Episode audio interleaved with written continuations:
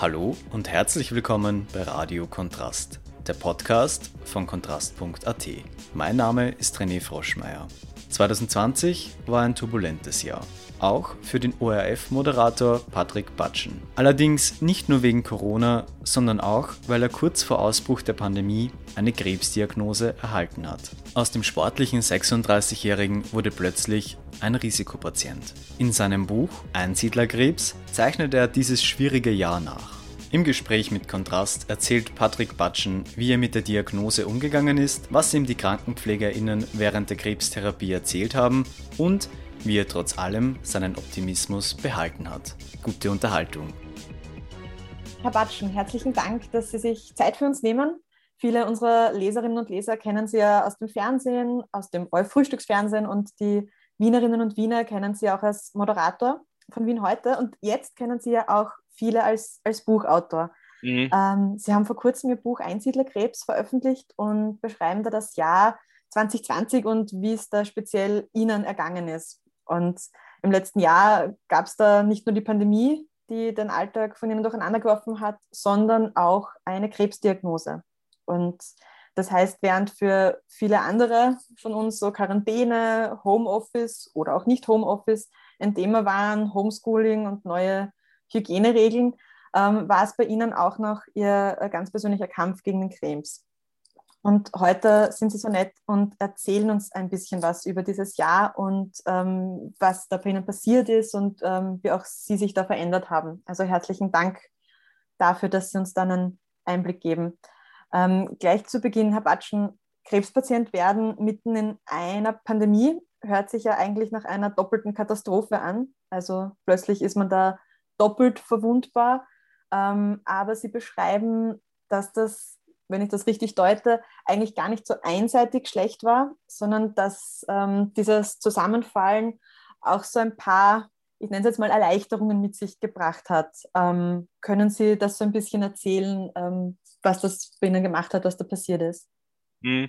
Also mein Arzt, der Dr. Hannes Kaufmann von der Klinik Favoriten, hat ja ein Buch im Epilog geschrieben, es gibt eigentlich keinen schlechteren Zeitpunkt, um Krebs zu bekommen, als am Beginn einer Pandemie. Da hat er wohl recht, weil ähm, sozusagen von heute auf morgen bin ich zum Hochrisikopatienten geworden. Ähm, mein Immunsystem war im Keller. Ich als eigentlich gesunder Mensch, damals mit 36, musste wirklich Angst haben, an diesem Virus zu sterben. Also das ist sozusagen die ernste Sache äh, und warum es wohl wirklich nicht der beste Zeitpunkt ist. Aber Sie haben es schon angesprochen, angesprochen. Es hat auch wirklich äh, ein paar Vorteile gehabt, weil ähm, all die Regeln, die sozusagen ja für alle gegolten haben, dann ab Ende Februar, die haben für mich schon seit Beginn meiner Diagnose bego äh, begonnen. Das heißt, äh, ab Anfang Februar, das heißt Maske tragen, Abstand halten. Meine ganze Wohnung war schon ausgestattet mit Desinfektionsmittel, bevor sie überall ausverkauft war. Ich hatte schon eine Maske, bevor sie ausverkauft war. Also insofern habe ich so das Gefühl gehabt, die ganze Welt solidarisiert sich ein bisschen mit mir, obwohl das natürlich nicht der Fall war.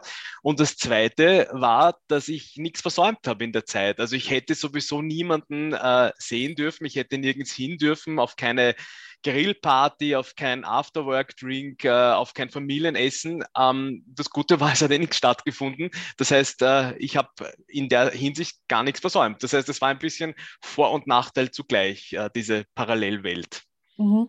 Und trotzdem, jetzt haben Sie es auch schon angesprochen, ist da trotzdem dieser Moment, Sie, ähm, ich glaube, das haben Sie auch im, im, im Buch so zusammengefasst, Sie sind ein ja, genau. Sie sind ein junger Mann, sind ein sportlicher Mann und dann ist man trotzdem von einem Tag auf den anderen so ein, so ein Risikopatient in einer Pandemie. Können Sie uns trotzdem da ein bisschen erzählen, was das mit einem macht, also auch mit Ihnen konkret gemacht hat, dass man da plötzlich so eine Diagnose bekommt?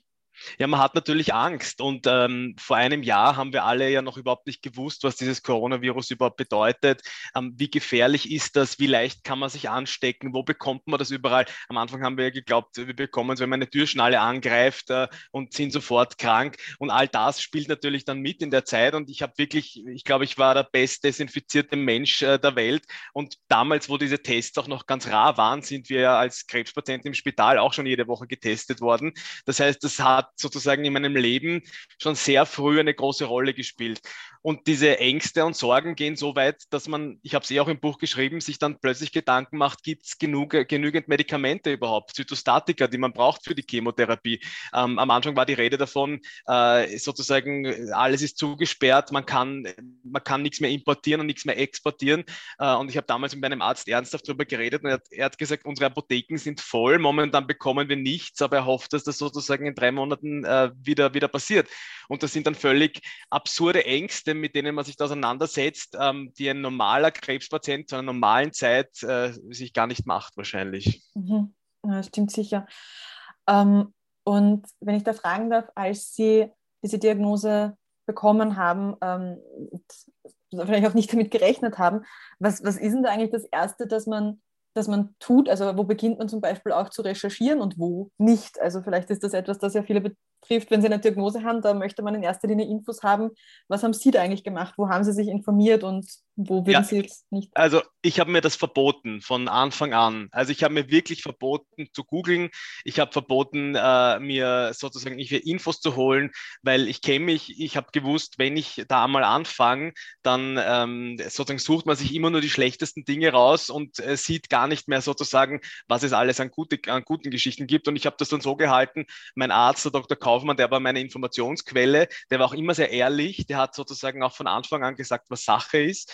Ähm, und an dem habe ich mich orientiert, was er gesagt hat. Also wenn er gesagt hat, so und so schaut es aus, dann habe ich das so genommen und habe nicht dann nochmal im Internet nachgeschaut äh, und geschaut, was sagt ein anderer oder was sagen andere Patienten. Das ist erst im Nachhinein dann gekommen. Also dann, wie ich sozusagen gegen Ende der Therapie war, habe ich schon das Bedürfnis gehabt, dann mich dann auch auszutauschen mit anderen Betroffenen, habe auch wirklich gute Freunde kennengelernt auf diese Weise, was sozusagen diese Krebskrankheit auch mit sich gebracht hat, ist wirklich tolle neue Leute in meinem Leben, die ich sonst nicht kennengelernt hätte. Ähm, aber dieses Recherchieren, äh, das habe ich mir verboten. Und die, weil Sie fragen, was ist das Erste, was man macht? Das Erste, was ich damals in diesem Raum, äh, übrigens nicht wirklich schön, sollte mal renoviert werden, dieses Spital und die Krebsstation in der Onkologie, äh, im, im, in der Klinik Favoriten, war die Frage, ob ich sterben muss. Also das ist mir wie aus, einer, wie aus der Pistole geschossen gekommen. Die erste Frage war, muss ich sterben? Und der Arzt hat gesagt, nein, sterben ist überhaupt kein Thema. Und das war dann schon mal ein großer, eine große Last, die sozusagen von einem fällt, auch wenn einem natürlich niemand, und das ist auch eine Erfahrung, die ich zum ersten Mal gemacht habe, verspricht, dass man wieder gesund wird. Also normalerweise, wenn man als junger Mensch zum Arzt geht und man hat irgendwas, dann heißt es immer, ja, dann nehmen Sie das und das wird schon wieder. Da ist es das erste Mal so gewesen, dass man gesagt hat, wir hoffen es und wir sind optimistisch, aber wir können es Ihnen nicht versprechen. Mhm. Und jetzt gehe ich davon aus, dass ähm, wenn man dann so eine Diagnose bekommt, wie Sie sagen, dann hat man in erster Linie mal, mal auch Angst ähm, und hat auch, auch viele Fragen. Und es verändert sich ja nicht nur bei einem selber was, also es tut sich da was im Körper und das weiß man auch, sondern das hat ja auch ähm, einen Einfluss auf, auf unsere ganzen sozialen Beziehungen. Also ich könnte mir vorstellen, dass man sagen kann, die Beziehung zu den Eltern so gegeben werden da irgendwie anders oder auch die Beziehung zum Partner, zur Partnerin. Ähm, darf ich Sie da fragen, wie, wie war das bei Ihnen, auch natürlich Umständen der Pandemie entsprechend? Also wie, wie wirkt sich so eine Diagnose auf die sozialen Beziehungen aus, die man, die man hat, auf das engste Umfeld? Mhm. Ja, ich habe ähm, gelesen, also da habe ich sozusagen jetzt nicht zur Diagnose recherchiert, sondern allgemein sozusagen zu Krebs äh, und habe gelesen von Betroffenen, die geschildert haben, dass sich sozusagen während der Krebserkrankung viele Leute abgewandt haben, dass sich viele ähm, Beziehungen auseinanderentwickelt haben, weil einfach Freunde sozusagen überfordert waren auch mit der Situation, weil es ist ganz schwer, da was richtig zu machen auch. Ja. Ich kann mich erinnern, ähm, wie ich die ersten SMS bekommen habe, kurz nach der Diagnose, ich wünsche dir ganz viel Kraft auf diesem schweren Weg. Das war sicher gut gemeint, aber das hat sich für mich so angefühlt wie ein, ähm, wie ein Kondolenzschreiben fast schon. Also es wäre ich, wär ich schon gestorben.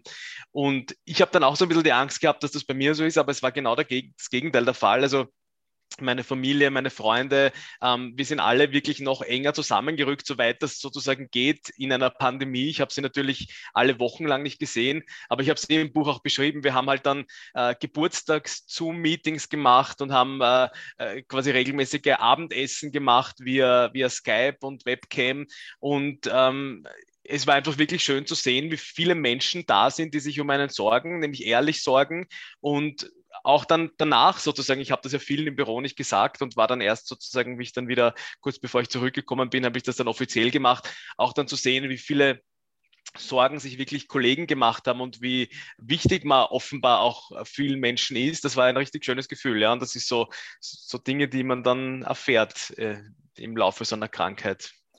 Und wenn ich dann nachfragen darf, ähm, weil Sie über diese, äh, auch was, was Freunde und Freundinnen zu schreiben äh, gesprochen haben, jetzt rückblickend, was, wenn das jetzt Leute hören oder, oder lesen, ähm, die vielleicht auch jemanden haben, der gerade so eine Diagnose bekommen hat, was, was ist denn etwas, das man sagen kann, das, ähm, wie soll ich sagen, ein bisschen hilfreicher ist, ähm, mhm. auch weil, weil man tut man sich ja wirklich schwer. Also, es ist total schwer. Sagen? Ich habe da auch keine richtige Antwort drauf. Ich glaube, es ist wahrscheinlich bei jedem Patienten auch anders, aber ich bekomme jetzt, seit das Buch draußen ist, extrem viele Mails und Anfragen von Leuten, die das Buch sozusagen jemandem schenken wollen, der halt auch gerade Krebs hat oder Krebs gehabt hat und äh, wollen eine Widmung von mir. Und ich, äh, ich schreibe da jetzt immer hinein, ich wünsche Ihnen alles Gute auf dem Weg zum wieder gesund werden. Und ich finde, das ist ein schöner Satz, weil das hat einfach das, das Ziel vor Augen, dass man wieder gesund wird, ähm, ohne das jetzt zu pathetisch ethisch zu machen. Ich halte auch nichts von der Formulierung Kampf gegen Krebs, weil ich finde, man kämpft nicht gegen seinen eigenen Körper, sondern ähm, man schaut, dass man wieder gesund wird.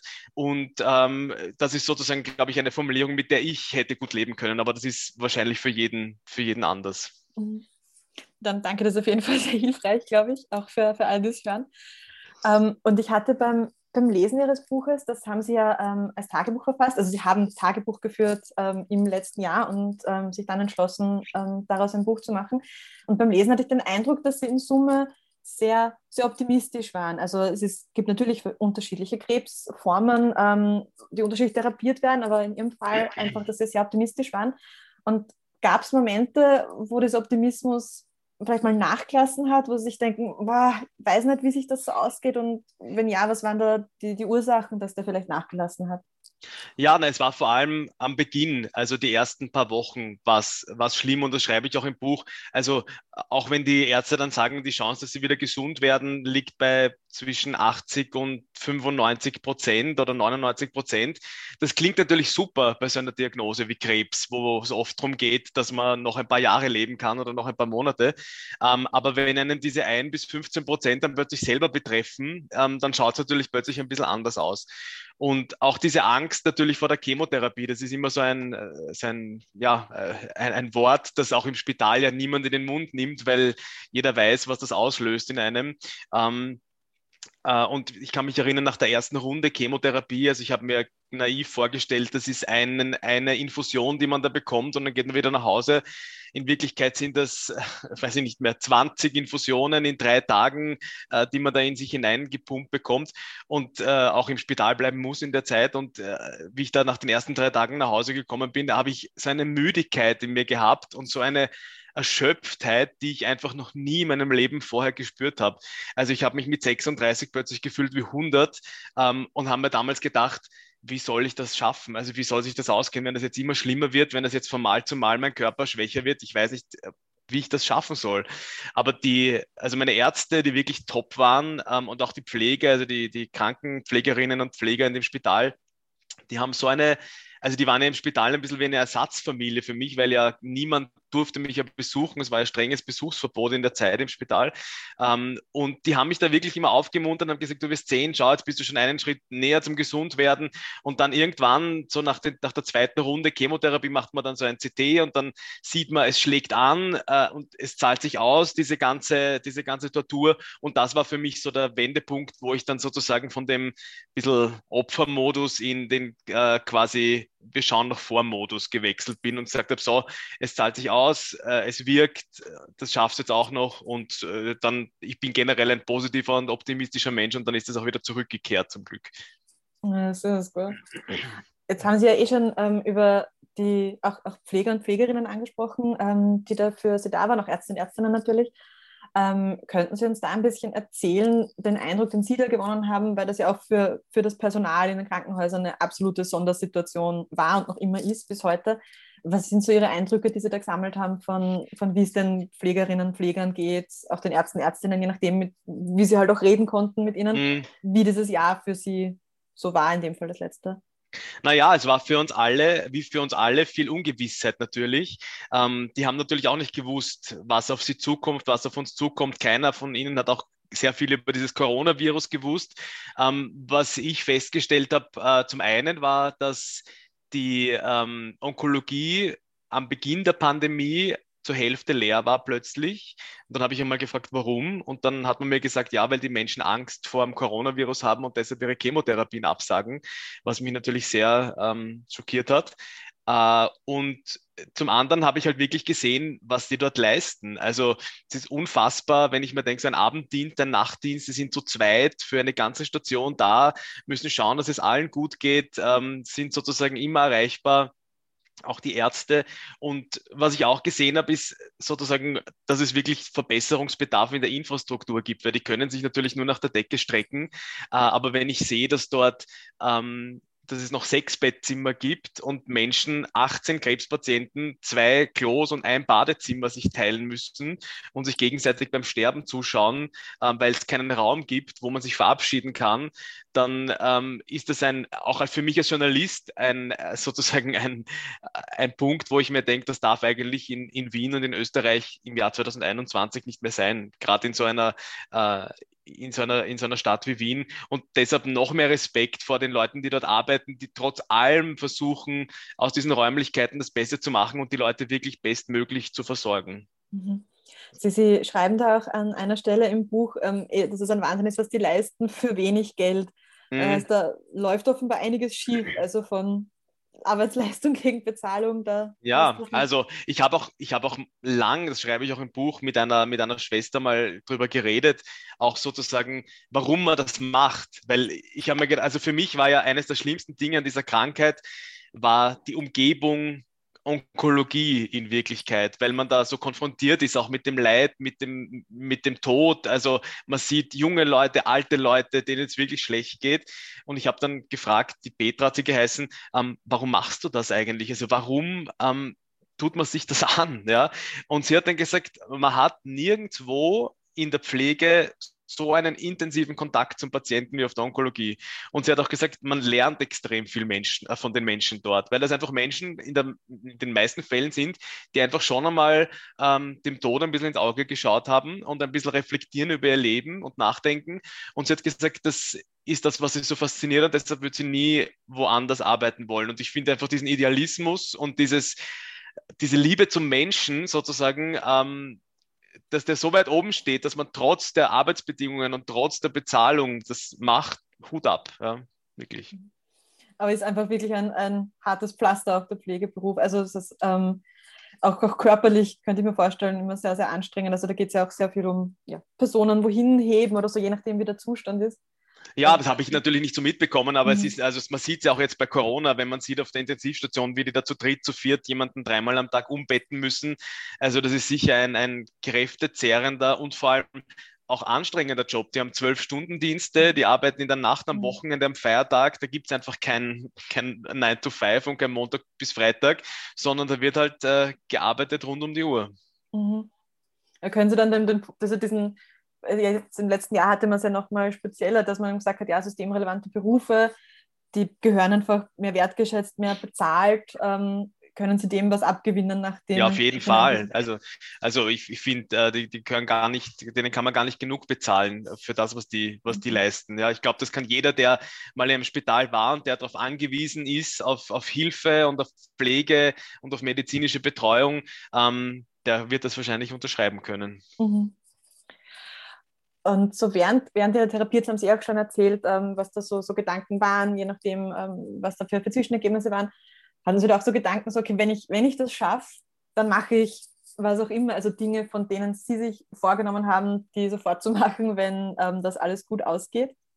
Na, sowas Konkretes nie. Also ich wollte auf jeden Fall, ich wollte eine Party machen, wenn, wenn ich wieder gesund bin. Das ist leider bis jetzt noch ins Wasser gefallen, weil, weil Corona und weil es einfach nicht möglich ist.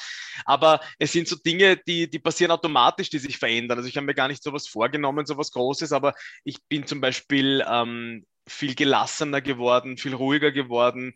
Ähm, ich bin viel direkter auch geworden. Also ich sage Dinge gleich, die mich stören. Oder auch wenn ich jemandem ein Kompliment machen will, sage ich es gleich. Äh, und ich tue auch Dinge nicht, die ich nicht mehr tun will. Also es, ist, man ist, wird ein bisschen kompromissloser, habe ich so das Gefühl, äh, mit der Zeit. Und ja, das, das macht schon was mit einem, wenn man plötzlich merkt, dass die Zeit nicht ewig da ist und dass man auch mit 36 einmal vor dem Tag stehen kann, wo es plötzlich vorbei ist. Mhm. Das stimmt, das stimmt. Ähm, und ihre, ihre Therapie endete ja, wenn ich es richtig im Kopf habe, letzten, also im Juli 2020. Mhm. Also es war im Prinzip ein Zeitpunkt, der, würde ich sagen, in dem Fall fast doppelt positiv war. Also einerseits natürlich äh, für sie, dass mal diese Therapie vorbei ist und zum anderen im, im, Sommer war ja, wie soll ich sagen, stimmungstechnisch im ganzen Land war es ja noch ein bisschen anders mit Corona. Also man hat sich vielleicht gedacht, das wird vielleicht ein bisschen. Und dann gab es aber trotzdem die Expertinnen, die gesagt haben, nein, da kommt eine zweite Welle. Also das war ja dann noch ausstehend. Und mittlerweile sind wir mitten in der sogenannten dritten Welle. Was hat sich denn jetzt für Sie so insgesamt da auch verändert, vielleicht auch mit der Wahrnehmung der Pandemie und den Maßnahmen. Also mir ist schon klar, dass sich viel verändert hat, weil ja. äh, ihre, ihr körperlicher Zustand jetzt natürlich auch ein anderer ist, aber einfach so vom, vom Umgang mit dieser Pandemie, was hat sich da für Sie so geändert? Ja, ich glaube, ähm, ich bin am gelassensten von allen in meinem Umfeld. Also ich bin natürlich vorsichtig und äh, halte mich natürlich an alle Schutzmaßnahmen. Aber wenn man mal wirklich so Hochrisikopatient war und mittlerweile weiß ich, dass äh, sozusagen das Coronavirus für 40 Prozent der Lymphompatienten während der Therapie tödlich ist. Also das weiß ich zum Glück erst jetzt und nicht währenddessen, so habe ich mich ein bisschen mehr angeschissen noch davor. Ähm, dann bin ich einfach sozusagen vorsichtig, aber gelassen, weil ich sozusagen all diese Maßnahmen in noch viel, viel strengerer Weise ein halbes, dreiviertel Jahr sozusagen durchgezogen habe und jetzt weiß, okay, es ist da, ich habe mittlerweile auch schon die erste Impfung als Risikopatient ähm, und äh, ja, wie soll, wie soll, ich sagen, also ich glaube, ich sehe das, ich sehe das, äh, die ganze Situation auch mit diesem eingesperrt oder mit diesem isoliert sein und mit diesem Lockdown und zu Hause sein, das kann mich nicht mehr schrecken, weil ich so viel wie ich zu Hause war, war niemand zu Hause und ich freue mich einfach, dass ich in die Arbeit gehen kann. Ich freue mich, dass ich einen Job habe äh, und dass ich ab und zu im Büro bin und, und moderieren kann und ja, der Rest wird sich hoffentlich irgendwann wieder geben. Und jetzt muss ich das nachfragen, weil wie geht es Ihnen dann mit diesen ich weiß eh nicht genau, wie wir die am besten bezeichnen sollen. Ähm, ich sage jetzt mal mit diesen Corona-Leugnern, mit Relativierern und Relativiererinnen, mit diesen Aufmärschen, also wenn Sie jetzt sagen, so, so sinngemäß so eingesperrt wie Sie, kann man gar nicht äh, sein. Und was geht denn da durch den Kopf, wenn da Leute zu, ich weiß nicht, Hunderten auf die Straße gehen und dann quasi, ich weiß nicht, mehr Freiheit, mehr Freiheit, sonst was schreien? Mhm. Wie geht es Ihnen da als jemand, der zur verwundbarsten Gruppe gehört hat oder eigentlich noch immer gehört?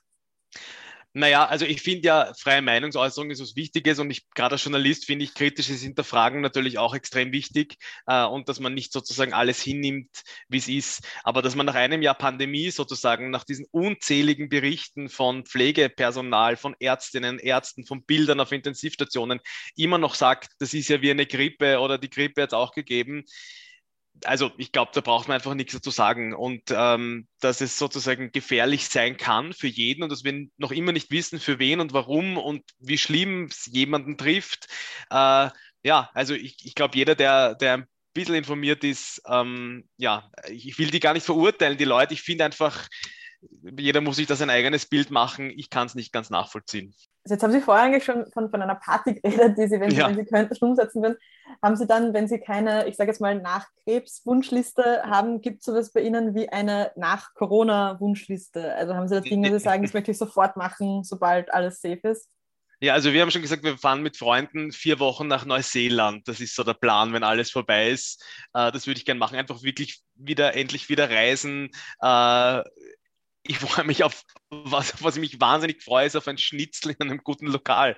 Weil ein Schnitzel macht man sich selber, also erstens kann ich es nicht und zweitens macht man das selber nicht, weil das dann die ganze Küche dreckig. Also ich glaube, ich freue mich einfach am meisten jetzt im ersten Schritt auf ein richtig gutes Wiener Schnitzel in einem Wiener Gasthaus. Das ist eine Ansage. Ja. Mart, dann danke ich Ihnen vielmals. Das war es mich von meiner Seite. Danke vielmals fürs Gespräch. Sehr gern. Das war das Kontrastgespräch mit Patrick Batschen. Dir hat die Folge gefallen und du möchtest weiterhin informiert bleiben? Dann abonniere uns doch auf Spotify, Apple Podcast oder Soundcloud und schau am besten bei kontrast.at vorbei. Danke fürs Zuhören. Bis zum nächsten Mal. Pfiat euch!